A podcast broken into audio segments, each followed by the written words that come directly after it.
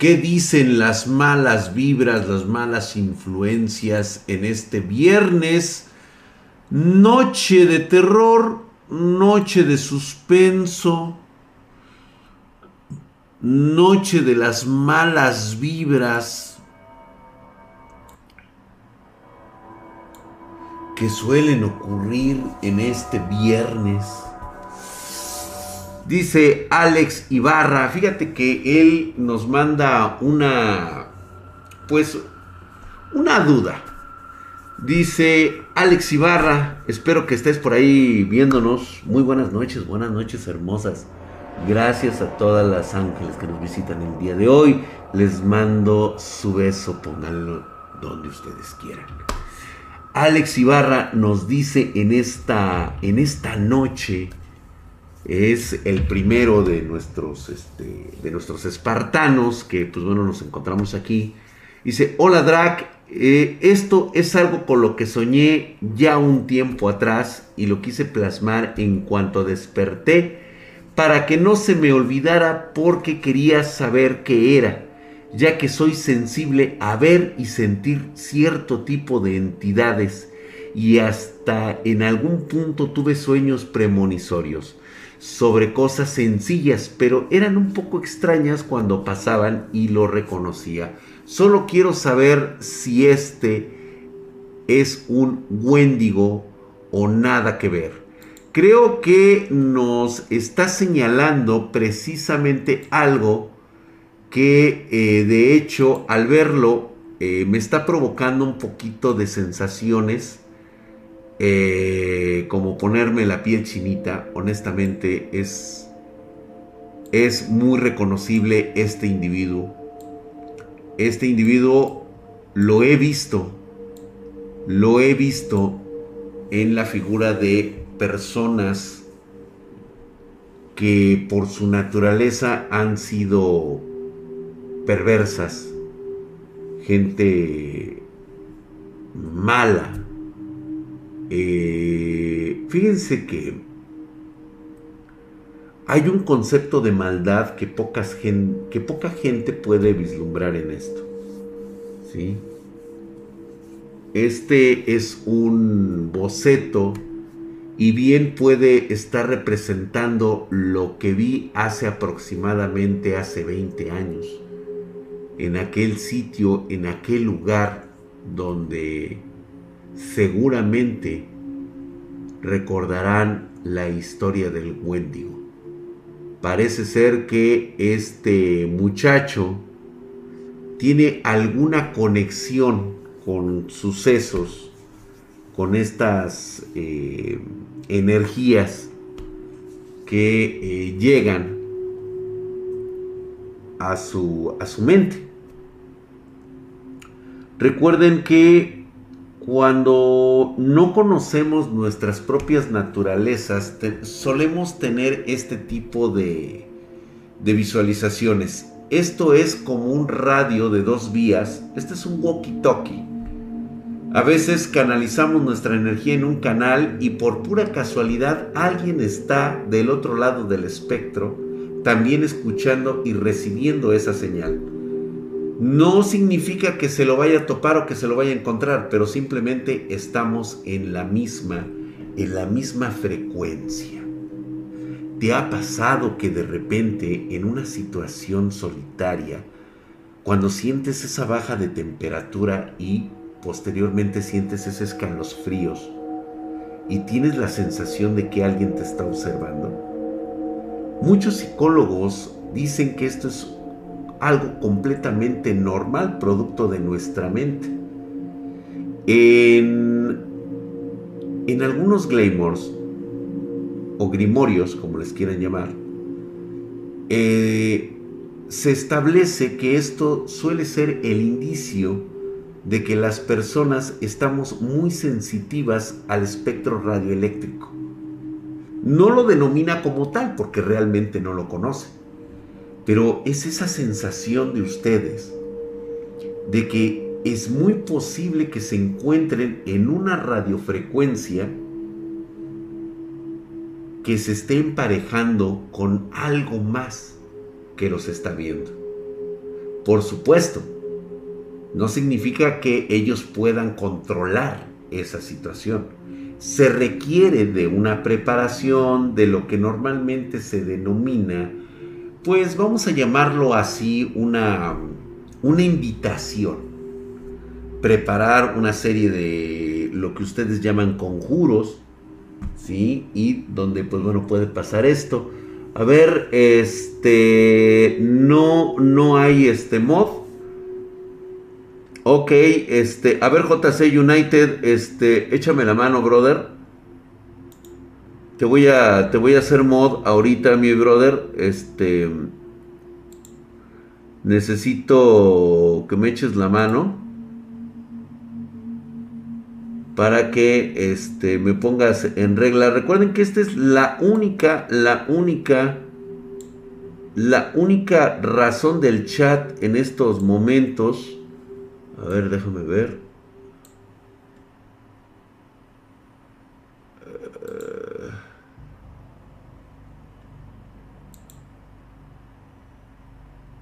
Vamos a ver, este, ah, vamos a bloquearlo, vamos a bloquearlo.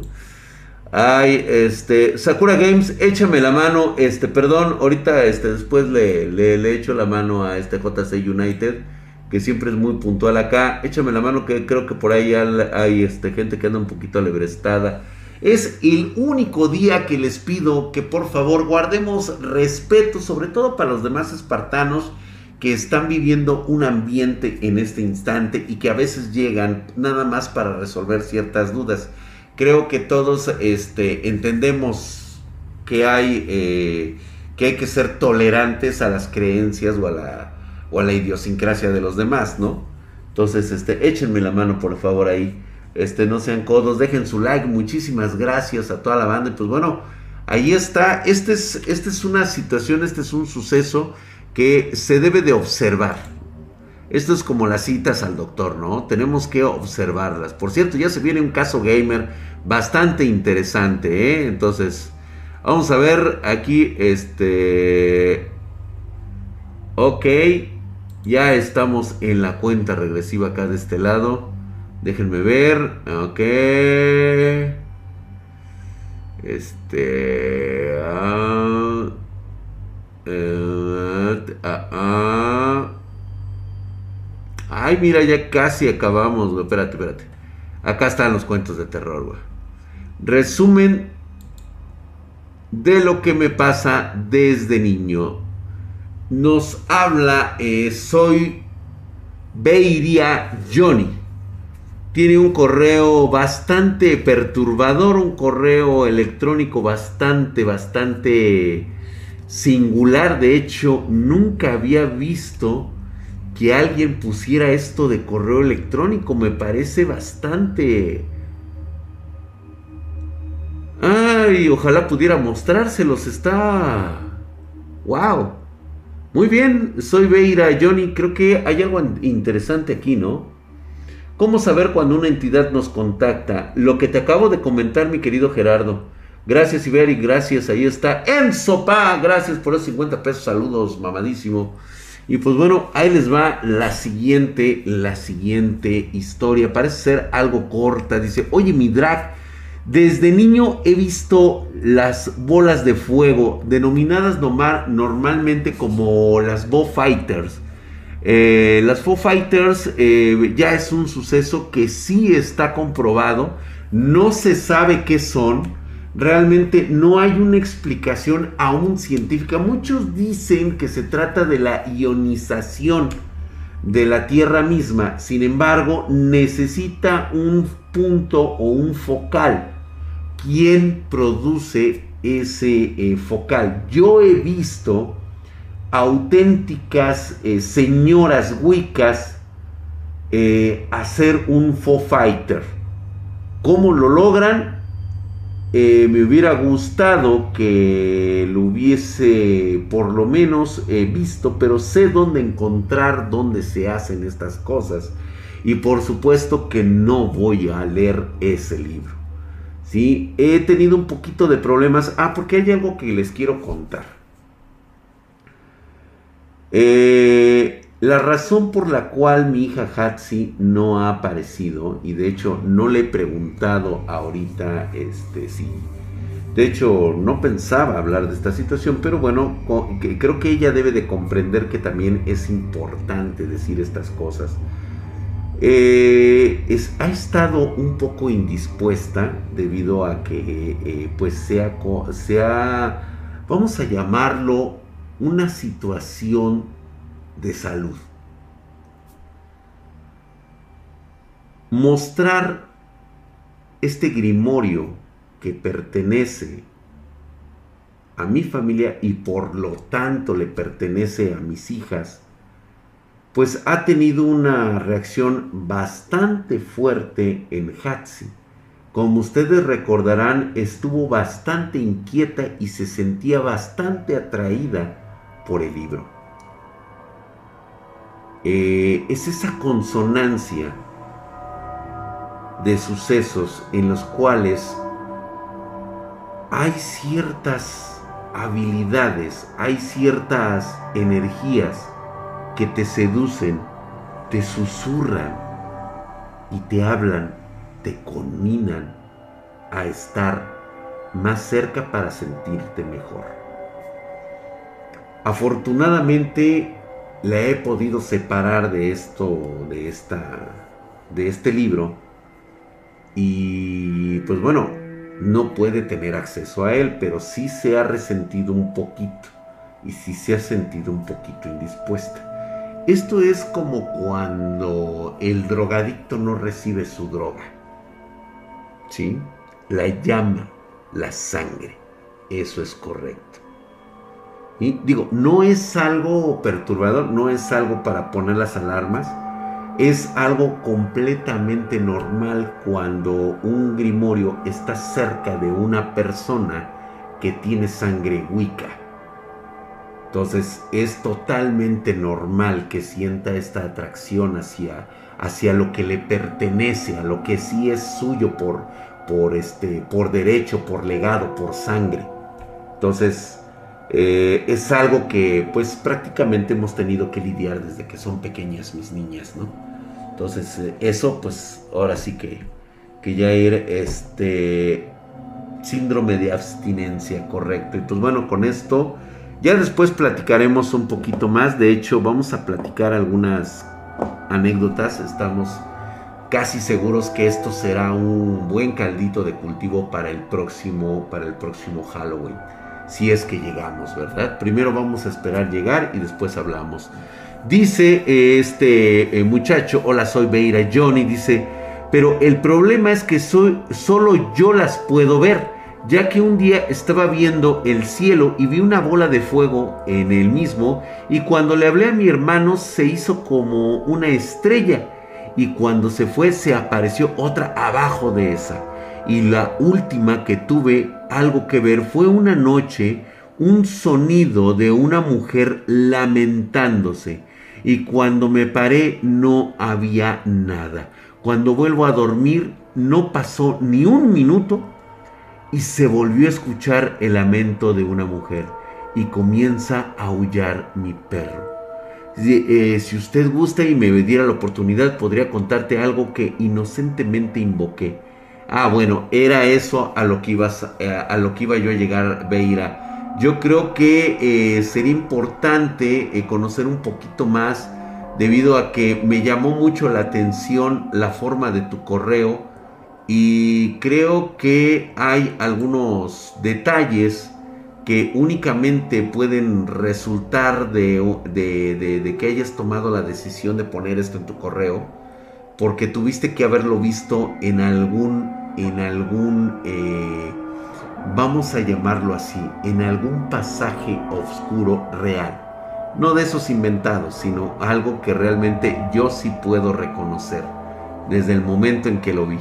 De hecho, no había visto tu correo, ya ves que hasta que lo abres te das cuenta del correo y dices, wow.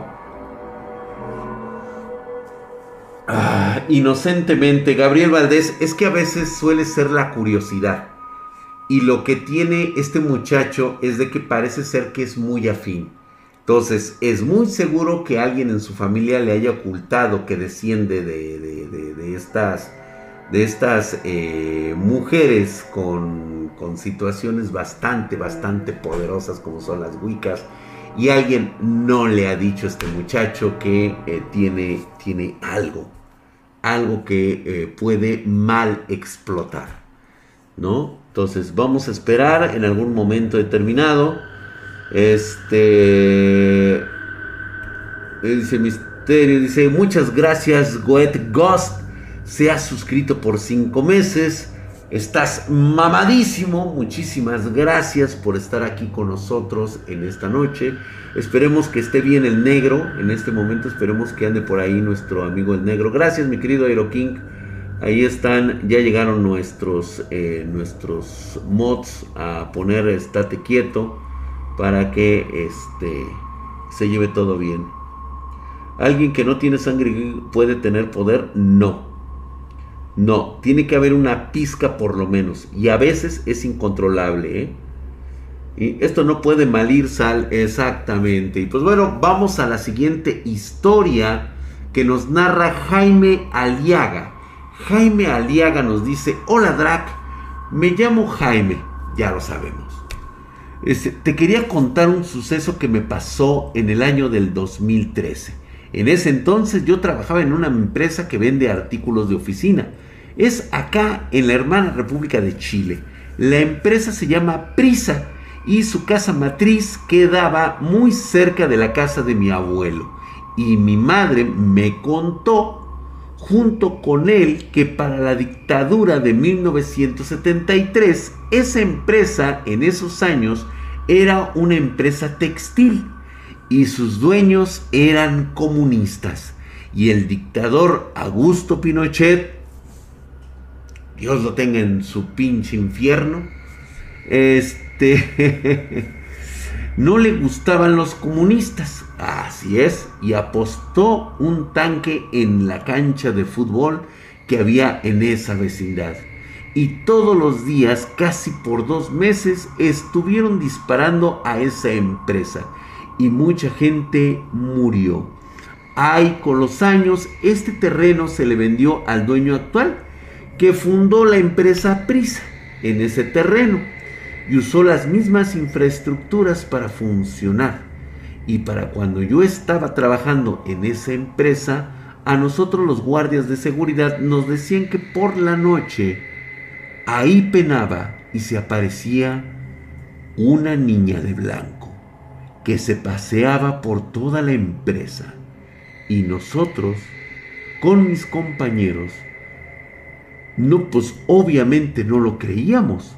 Hasta que una noche que estábamos trabajando, tuvimos que ir hasta el fondo de la empresa a sacar materiales para los pedidos que se tenían que preparar. Íbamos de dos en dos y estábamos sacando unas cajas de resmas de hojas para impresora. Y de la nada que aparece la niña. Estaba sentada justo al lado de nosotros y nosotros éramos cuatro. Y ni uno la vio sentarse junto a nosotros. Todos pensábamos que era una niña perdida y le comenzamos a hablar diciéndole que de dónde venía y que, y que si necesitaba ayuda para encontrar a sus padres. La niña se nos quedó mirando, nos sonrió y nos apuntó a las puertas donde entrábamos a la bodega, como diciéndonos que venía de allí, de la nada. Esta niña se paró y comenzó a caminar hacia unos palets que estaban justo frente a nosotros. Cuando vimos que la niña se iba a golpear, nosotros tratamos de detenerla para liberarla y traerla con nosotros. Pero quedamos pasmados cuando vimos a la niña atravesar ese palet. Nosotros nos asustamos. Fuimos a ver al otro pasillo y no estaba. a nosotros nos agarró el miedo y salimos corriendo de la bodega. Y nos paró un guardia y nos preguntó a dónde íbamos. Todos estábamos pálidos y el guardia nos sonríe y nos pregunta, Vieron a la niña de blanco, ¿verdad? Y todos le respondimos que sí. Nos tocó el hombro a todos y nos dijo que no tuviéramos miedo, que esa niña siempre aparece y se pasea por esa bodega. Y nos contó que en ese terreno hay túneles subterráneos que están sellados y que allí se ha visto salir a esa niña de esas puertas selladas. Nos llevó a la caseta de los guardias y nos tranquilizaron, ya que cuando llegué a mi casa le dije a mi madre y me volvió a contar lo que ya me había contado años atrás, y que lo más probable es que esa niña sea una de las víctimas de esos años de nuestra historia. Muy buen relato de Jaime Aliaga, correcto. Justamente esa es una de las historias que hoy les voy a contar de aquí, justamente de México. A lo mejor ustedes no lo sabían, pero vaya crisis sanitaria que existía aquí en México a principios del siglo XIX, casi como la que tenemos hoy. La misma crisis, falta de medicamentos, falta de medicina, falta de vacunación, prácticamente somos un desastre de nación. Y eso ocurría en el siglo XIX. Muy buena historia, ¿eh? Drag hizo algo cochino con un fantasma. Misterio Anónimo, otra pregunta de esos y cabrón y te voy a dar bane, güey. ¿Has escuchado de Jacob Greenberg? No. No, o a lo mejor, espérate, sí lo tengo... A ver, ahorita me llegó un, así como un flashback Igual y sí, ¿eh? Necesito checarlo, me quedo Jesús Ariel. Mándame un correo, por favor, a, a dragspartan.gmail.com Y este, ¿no se suponía que los niños eran los que tenían acceso directo al cielo? Fíjate que son una de las entidades más energéticas porque prácticamente es moldear su energía a la imagen y semejanza del mundo que los rodea. De hecho, ahorita, ahorita, este, Drag y el limón puede hacer algo por sí solo. Sí, sí puede hacer cosas. Pero está sellado, así que no te preocupes. Este, vamos con una más, una más, y ahorita les cuento esta historia que está en el Estado de México. Les voy a decir que más o menos está entre Ecatepec y más para acá hacia Coacalco. Ahorita les voy a contar esa, esa parte, ¿eh? esa historia. Ahí nomás para que le entre, no digas Coacalco, lo dije. Es cierto que un niño no se puede aparecer después de muerto, por lo tanto, todo niño que se aparece es un demonio.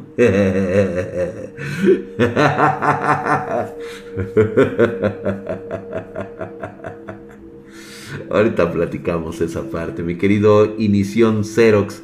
Yo hasta acordarme en este momento, te lo juro que fue una de las lecciones más grandes que he tenido. Y lo tuve que aprender a la mala. Nos llama Inición Xerox. Mi buen Drac, te quería contar algo que me pasó, pero ya ha pasado muchas veces. Antes, eh, pues bueno, Ahora solamente que es un poco diferente. Bueno, todo empezó el día que me acosté a dormir, una siesta, que pinche huevón, y me desperté porque sentí el ambiente de mi pieza raro. Me dormí de nuevo y sin darle importancia, pues, eh, pues me quedé totalmente dormido, sentado, de una forma bastante loca, que es una costumbre que yo tengo.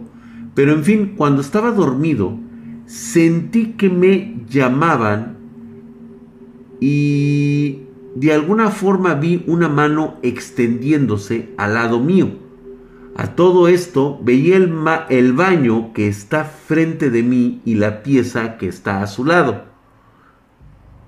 Pegué un manetazo hacia el lado izquierdo que era de donde se extendió la mano y me desperté Lo raro es que después de esos cinco veces más me pasó, pero lo sentía lejos, a lo que llamaba como que estabas en la otra pieza. Y no sé por qué razón, pero cada vez que me pasa algo así, me enojo.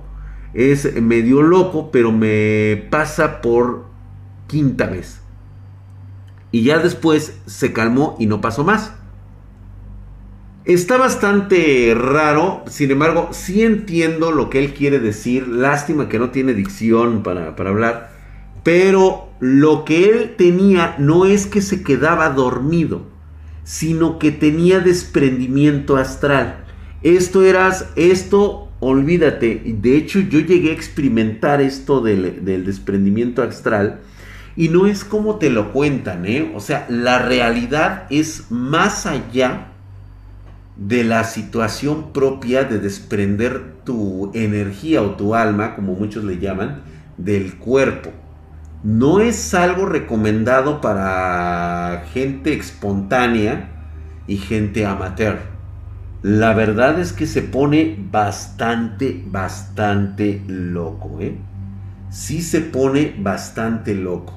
Lo que él estaba experimentando es que cada que se quedaba sentado entraba en un estado REM profundo y en ese momento tenía liberación de energía o sea, lo que se le llama desprendimiento astral. Muchos no lo creen, de hecho no hay una... Mira, mientras la ciencia no lo pueda comprobar o explotar a través de un experimento de la verificación y la observación, pues no es válido en el mundo de la ciencia. Pero si esto ya se ha vivido anteriormente con personas como yo y otras, pues bueno, son simples testimonios que los quieras creer o no, eso ya no tiene importancia. Lo que sí te puedo decir es que detecto que esto es un desprendimiento astral por una razón. La mano que siempre ve, o sea, él puede ver su cuarto, él puede ver la habitación donde se encuentra, pero de repente le aparece esta mano. A veces suele ser que te encuentras con alguien que está en ese plano y lo que quiere es jalarte para romper el llamado hilo de plata. Es esta línea que separa nuestra energía, o mejor dicho, vamos a llamarlo nuestro espectro radioeléctrico. ¿Sí? Es, este, es esta sintonía que tenemos entre nuestro cuerpo y nuestra mente. ¿Sale? Entonces, no es algo como que te salga así simplemente de los tanates, no.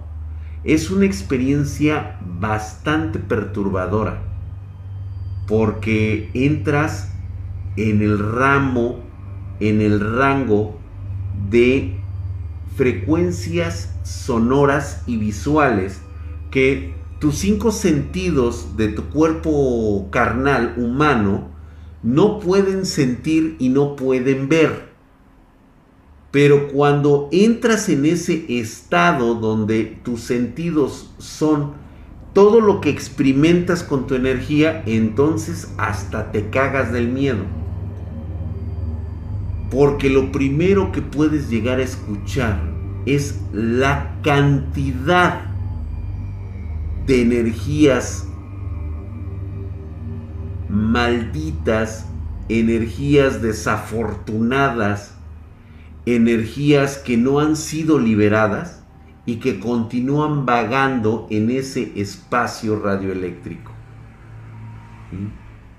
Escuchar lo que Él dice, escuchar esas almas, ese sonido, es muy perturbador. Hay animalitos como los gatos o los perros que ellos sí pueden escuchar estas cosas.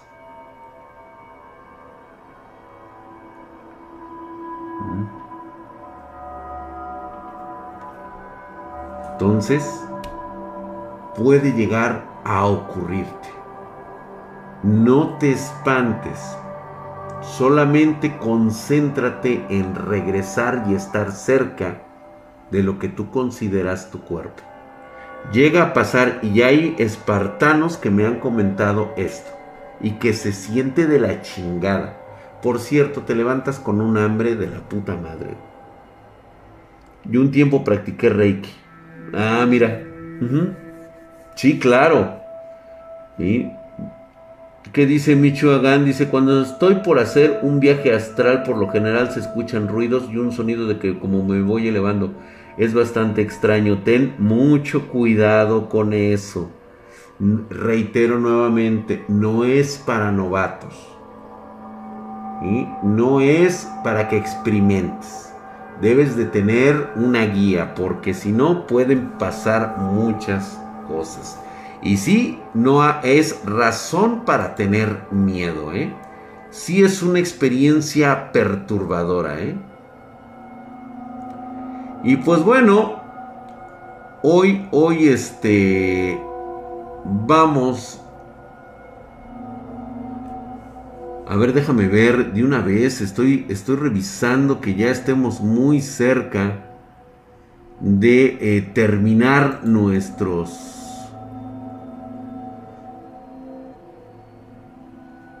nuestras historias de terror. Ya estamos a nada, ¿eh? Mira, tenemos, voy a decir el último, es de Brianda Alexia Tinajero. Creo que por ahí anda Brianda, ¿verdad?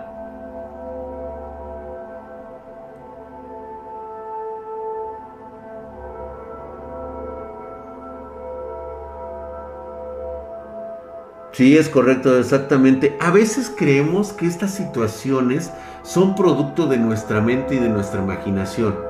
Muchas veces sí lo es, pero en otros verdaderamente dudamos hasta de nuestra propia cordura. Hay que tener mucho cuidado con eso, ¿no?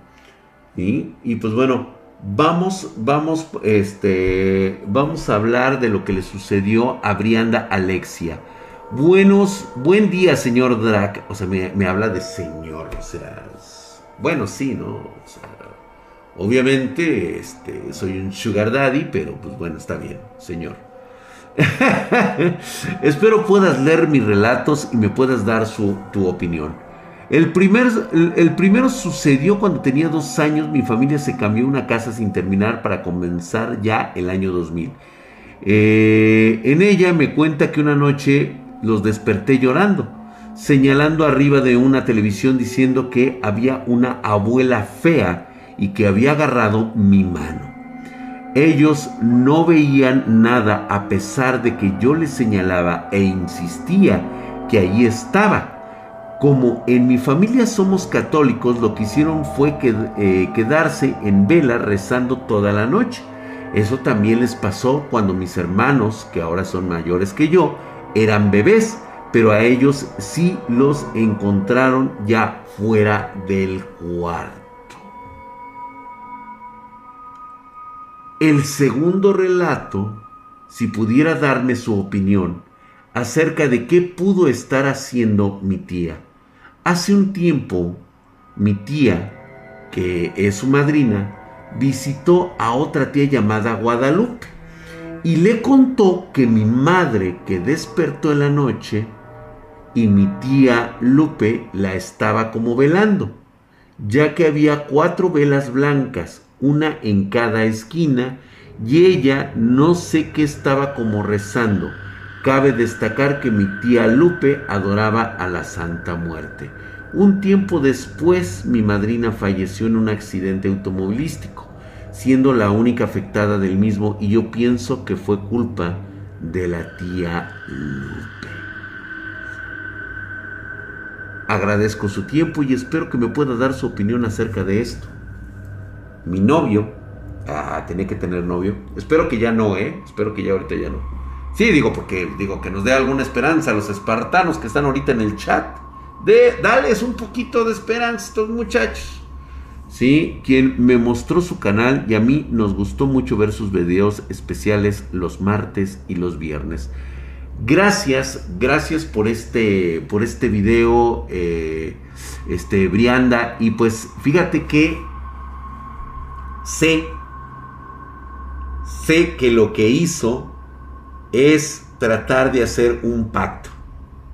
Parece ser que no le salió a tu tía, ¿sí? Y de ser cierto esto, pues bueno, vinieron a cobrarle inmediatamente. Al parecer, cuando no estás seguro de qué es lo que quieres y no sabes utilizar las llaves para solicitar lo que estás pidiendo, te voy a recordar que le estás pidiendo el favor a una energía negativa existente en otra dimensión, que no entiende el concepto de bien o mal, ni tampoco entiende nuestro mundo, no comprende nuestras formas sociales y nuestra forma de vida. Es como cuando te hablan por teléfono y se está cortando la señal, que no entiendes ni madres o cuando se escucha muy robotizada la voz y no se comprende lo que está sucediendo.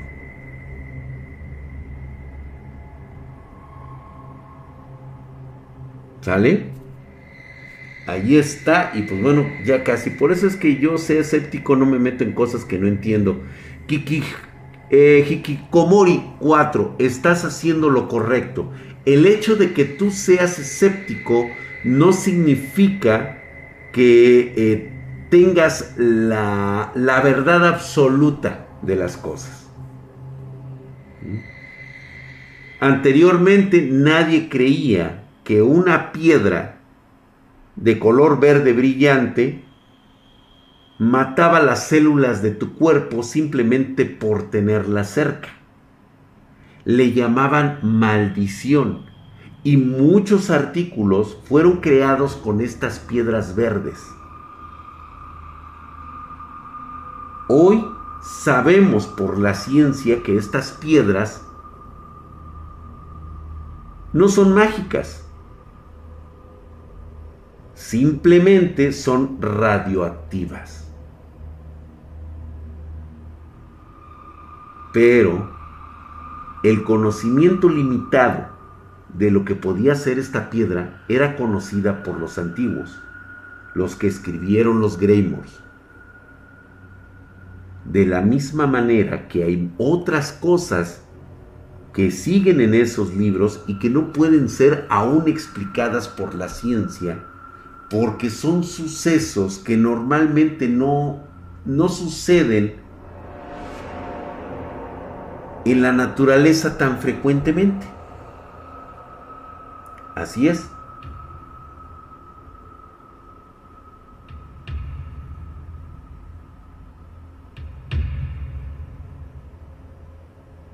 Exactamente, Alan Benowski, ten mucho cuidado con eso, ¿eh? Javier Pal, muchísimas gracias por la suscripción de 7 meses, mamadísimo. Y me dice, oye Drag, ¿y si casi todas las noches sueño que hay alguien afuera de mi cuarto que da a una terraza y casi siempre escucho voces? y al pararme a ver no hay nada, pero me pasa como tres veces en toda la noche. También pienso que me quiere hacer daño. Javier Pal, lo que muy seguramente tienes es que cuando duermes entras en un estado de comunicación radioeléctrica, por así llamarla. Pero no creo que la otra entidad sea consciente y si lo es, creo que estaría más asustada de ti que tú de ella. Eh, yo sugeriría que te alivianaras tantito, ¿eh? O sea, nada más así te lo digo. Y pues bueno, esto me puso a pensar muchísimo lo que pasaba en el Estado de México, en esta parte entre Coacalco y Ecatepec. ya sé que pongo a mucha gente bastante loca. Este sitio en algún momento llegó a estar, de hecho, muy cerca de ahí hay una tumba Pero no cualquier tumba. Es una tumba de elementos pesados radioactivos.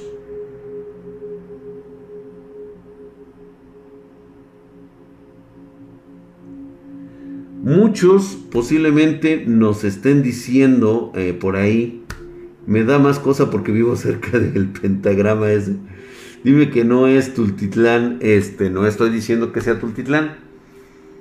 Por ahí está esta bóveda y muy cerca, no digo que justamente la llamada tumba de cromatos, más o menos para que se den una idea, pero no les voy a dar la ubicación exacta. En este siglo XIX, ahí, en ese lugar, en los años de 1900, eh, 1890, prácticamente una década, ahí mandaban a los niños que nacían con deficiencias mentales había un pequeño orfanato que no es muy conocido, para ser honestos. Se le denominaba la filial de la Castañeda. Este lugar decían que era para el cuidado de estos pequeños que nacían con retrasos mentales. Por supuesto que me había llamado mucho la atención porque yo estaba recaudando información, quería conocer estos lugares porque quería enterarme de las fuerzas negativas que pudieran ayudarme de alguna manera a cerrar este círculo maldito que llevó a la exterminación de mi familia.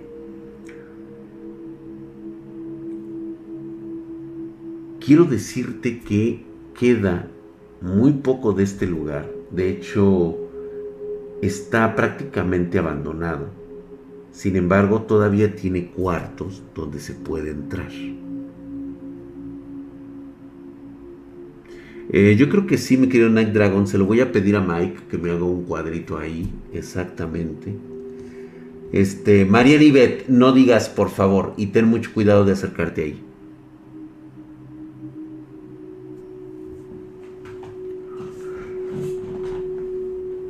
En ese lugar murieron aproximadamente unos 200 niños.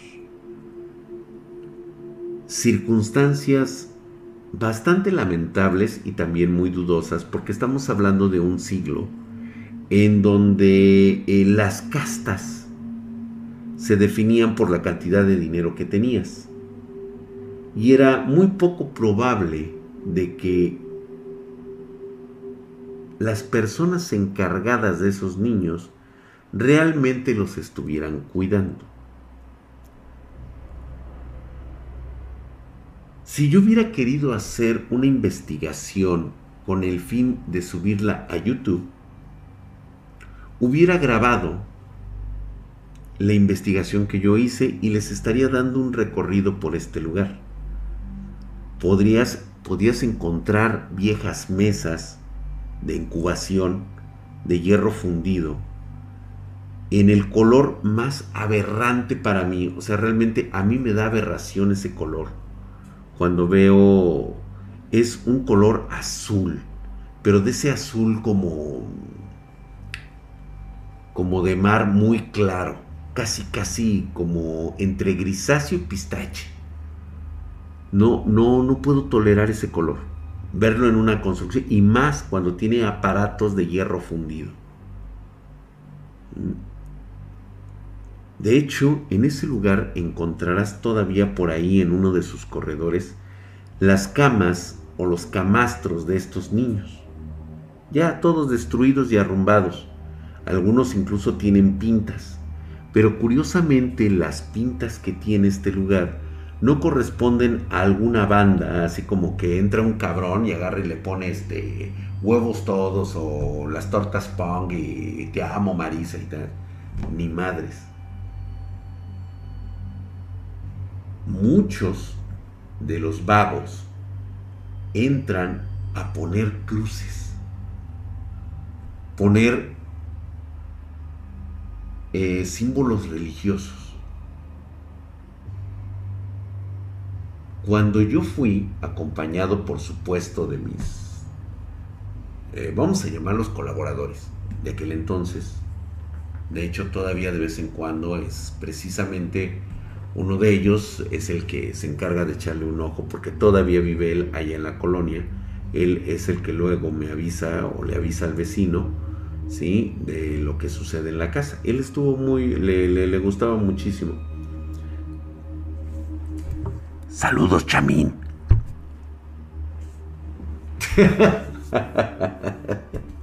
Hinche venezolano.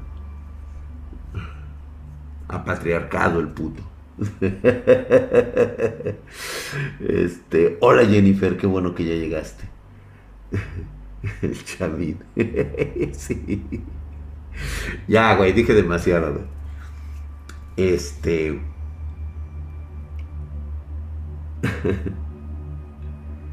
sí, de hecho software, esto es prácticamente eso. Y pues bueno, en este sitio, cuando tú entras, la atmósfera es totalmente fría. No importa en qué época vayas, el ambiente es congelado. Hay camastros y lo que nunca pensarías encontrar en una institución que en algún momento fungió como reservorio de jóvenes con deficiencias mentales. Una silla de hierro con lo que parecen ser eh, sujetadores de hierro soldados a la misma silla y lo que en alguna ocasión parece ser que sobresalía una varilla por arriba de la cabeza. Cuando yo me puse a investigar, ¿sí? esa varilla sujetaba una tira de cuero que se ponía para que no moviera la cabeza.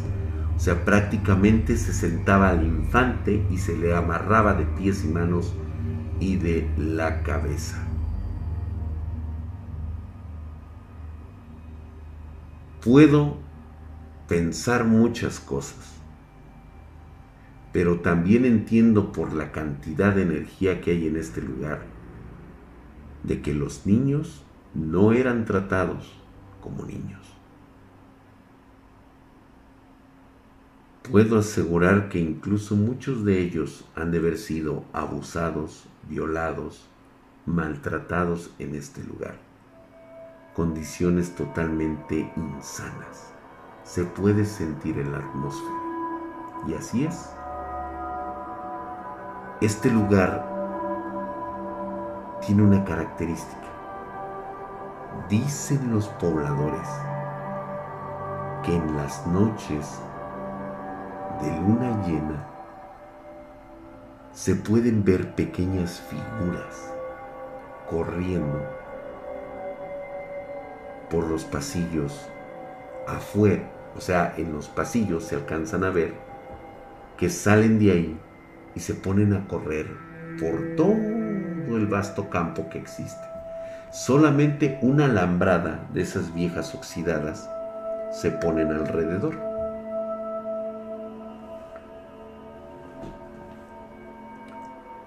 Cuando tú llegas, entras por la carretera, la principal, inmediatamente está a un lado. Por ahí unos, por ahí este, una de nuestras espartanas mencionó este lugar, sí, y estoy casi seguro que, que ha de ser ese. Pero la situación es bastante inquietante y no recomiendo que se vaya en determinadas fechas y determinadas horas yo lo hice porque necesitaba saber si había alguna entidad tan poderosa como una lamia en ese sitio.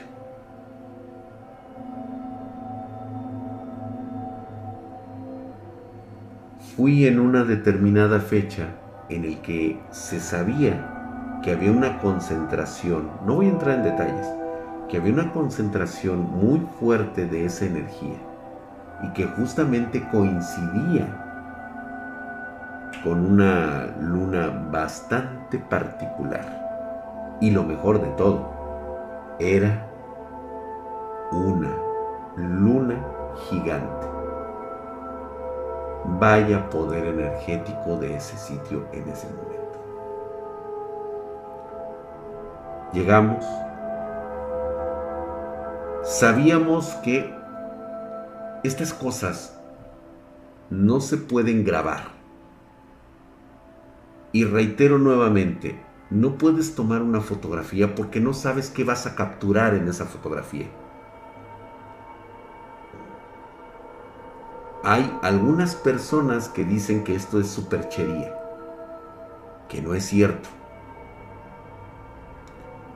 Pero cuando se afirmaba de que tomaban la fotografía de alguien y se llevaban su alma, no lo decían porque a ellos les robaran el alma, sino porque no sabían qué entidad en ese momento pudiera estar observándolos y que en ese momento se capturara y dijera, este es mi momento de poder transposicionarme en otro sitio. Es una pendejada a lo mejor lo que digo. Pero... ¿Cuántos sucesos han pasado así? Y yo te voy a decir el más reciente caso. No recuerdo su nombre, la verdad es que no le presté mucha atención. Pero ustedes han de haber visto este caso que sacó Dross. El del señor de la tienda, que grabó la escuela y que vio algo que estaba saliendo. ¿Cierto?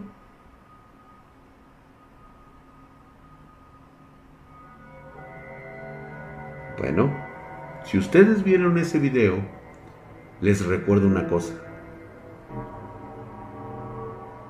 Esa entidad no podía salir de los límites de esa casa. ¿Cómo creen que lo consiguió? Cuando este señor lo grabó. La energía fue recuperada en imagen por el teléfono celular. Es una explicación bastante estúpida la que yo doy, muy burda, pero es más o menos para que ustedes se den cuenta, ¿sí? De que lo grabó y lo dejó en el celular. Cuando él reproduce, pues obviamente fue una llamada de larga distancia, es un GPS para esta entidad diciendo, ah, mira, me llamaron desde aquí. Y por eso es que se le empezó a aparecer a él en su propia casa. Él lo llevó por medio de una imagen, de un video.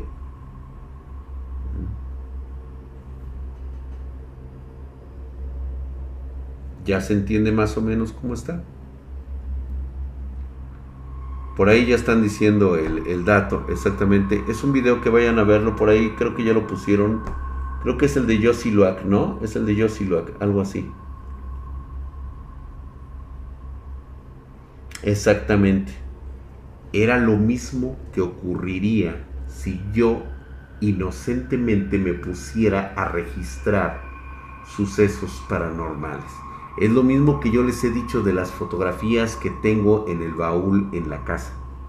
En ese baúlcito gris, ¿sí? Donde está la fotografía de la verdadera cara o de la verdadera forma de la esposa del tío mundo. Yo no sé si al mostrar esa fotografía en un internet,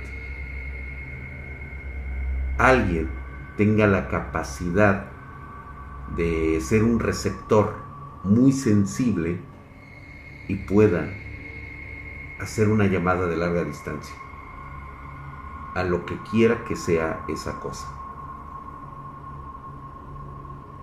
regresando a ese tema,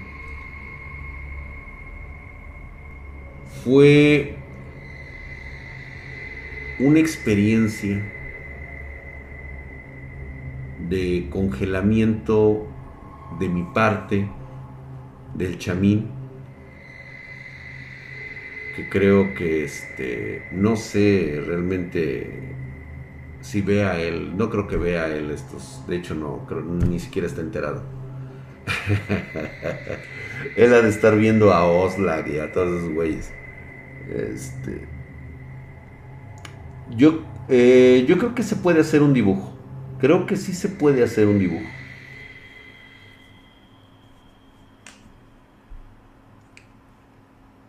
Esa noche, lo que vimos confirmaba todas las sospechas. La energía en ese lugar era tan densa que no me cabe la menor duda que quien dirigía o quien estaba a cargo de ese lugar utilizaba a los niños como sacrificios humanos. De eso no cabe la menor duda. Como dicen por ahí, no tengo pruebas, pero tampoco tengo dudas.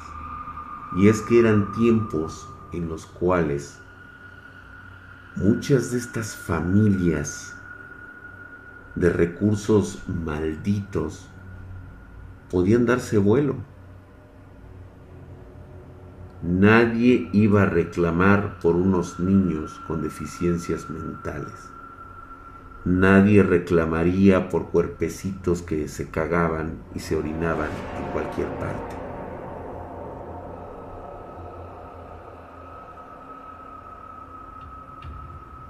Pero lo que pude observar ahí fue una ambición desmedida de alguien que al parecer buscó, buscó un ritual que no salió bien.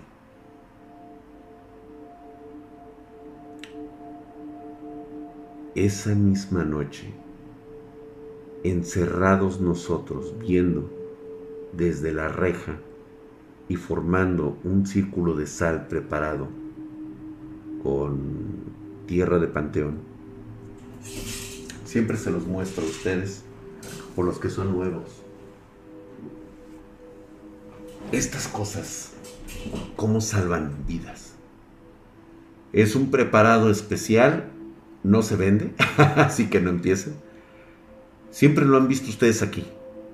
Para mí tal vez ya no tenga utilidad, pero créanme que es un bálsamo tenerlo cerca. No sé, tal vez me da tranquilidad espiritual, es, eh, tranquilidad mental tenerlo siempre cerca formar un círculo de protección nunca está por demás. Cuando lo haces y puedes observar algo con toda la impotencia del mundo, ahí estaba. Es una sensación deprimente, es una sensación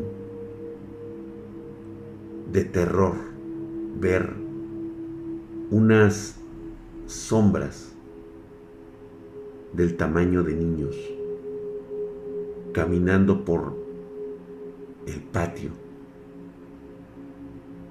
caminando como zombies. Y de alguna manera tratar de verles la cara y que pues no se vean. No hay nada aquí, nada solamente se ven esas siluetas deambulando y mirando para todos lados. Pero en ese momento, mientras la superluna caía en ese punto, se vio la figura de un de una sombra más grande. Y fue en ese momento cuando escuchamos algo así como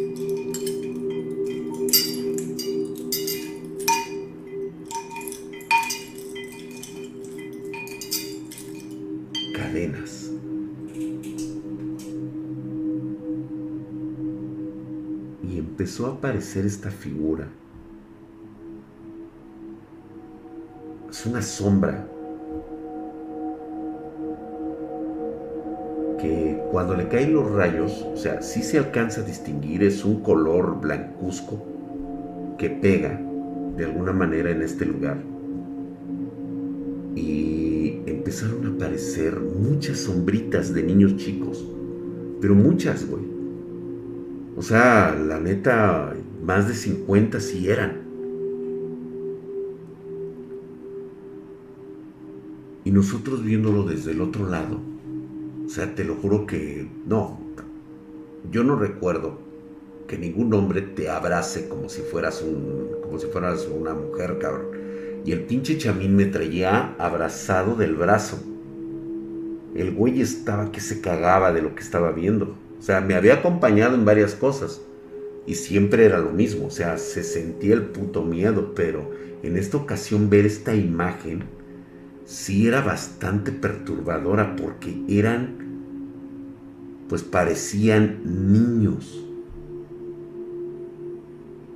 Y muchos de ellos estaban sujetando estas cadenas. Y la figura grande tenía la forma de una persona que venía encadenada de las manos posiblemente de los pies que no se veían claramente, o sea, no se ven como imágenes difuminadas caminando, como si tú no quisieras entender que estás viendo algo diferente.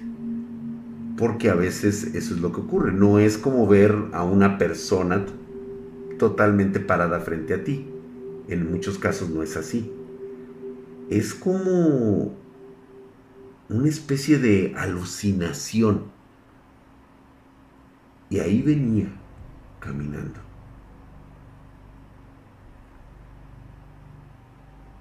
Y mientras caminaba se podía escuchar como el susurro de que alguien estaba hablando.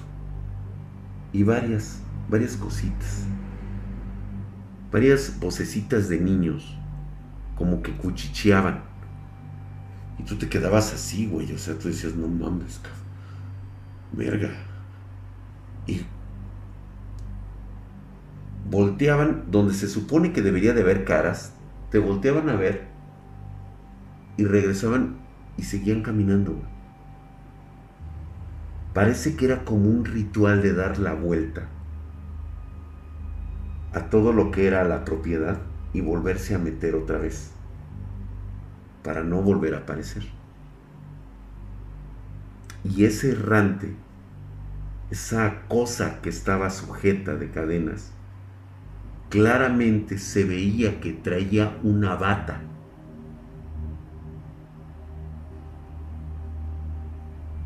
Y la única conclusión que yo tengo es que los niños se vengaron de la persona que los había sacrificado para obtener un pacto demoníaco. Y ahora Él paga por toda la eternidad estar encadenado, paseando con los niños por ese sitio. No les voy a decir el lugar, pero cualquiera que tenga una idea y si vas a hacer una estupidez, primero prepárate y ten mucho cuidado. Muchos no lo soportan, créeme.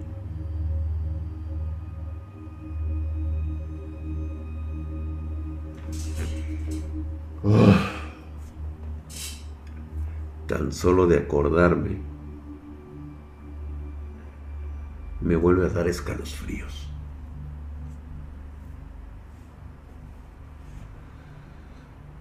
Le reitero nuevamente que hay momentos, hay situaciones en las que estamos tan concentrados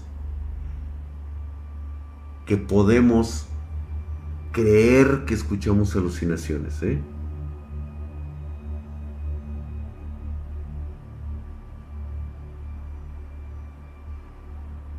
Algunos dirán, es esto, es el otro. Reitero, como última explicación de los sucesos paranormales. El 98% de nuestra especie ha experimentado en alguna ocasión un suceso paranormal. La gran diferencia es que son tan poco frecuentes que ni siquiera nos damos cuenta que sucedió a nuestro lado. Así de simple. Cuando estamos muy concentrados, en ese momento nos damos cuenta de la verdad. ¿Una ambulancia de qué? Drag, ¿tendrás la localización de ese lugar? Me gustaría ir a grabar. MEA de 2018, ¿qué es lo primero que les acabo de decir? Esto no es un reality show, esto no es como lo que graban los idiotas TikTokers. Les he comentado varias veces y lo vuelvo a reiterar. Si crees que una entidad que tiene la capacidad de quitarte la vida y no recibir consecuencias se va a dejar grabar nada más porque tú llevas una cámara, estás mal. El 100% de los videos que yo veo son totalmente falsos. Cuando van y encuentran una bruja.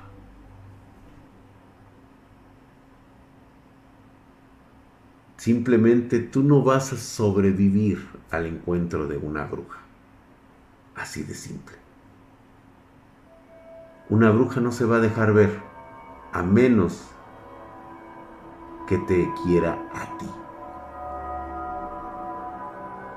Es más,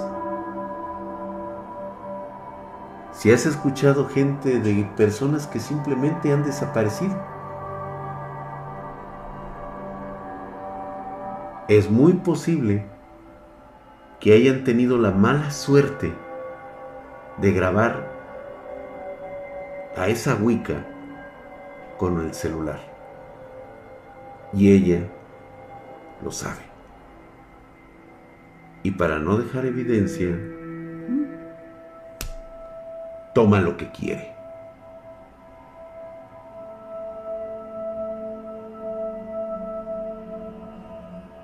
Como el ruso del bosque. Él tuvo un encuentro con un Wendigo. Esa es la realidad del ruso.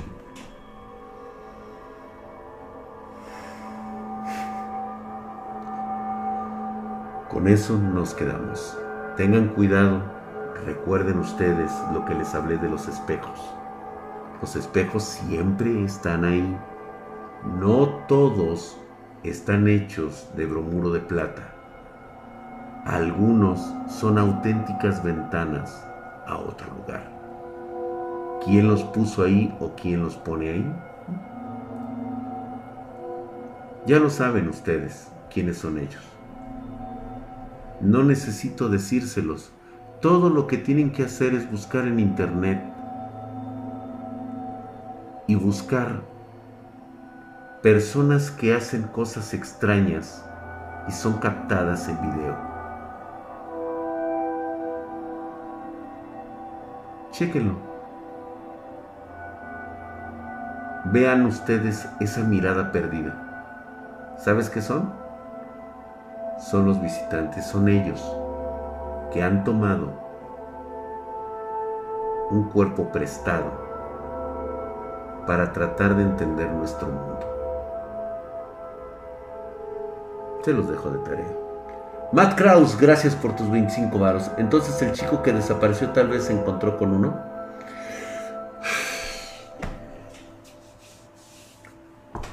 Quisiera decir que no. En serio. Pero lo más probable es que sí. Sí fue esa situación. Se puso bastante denso. Espero que descansen el día de hoy.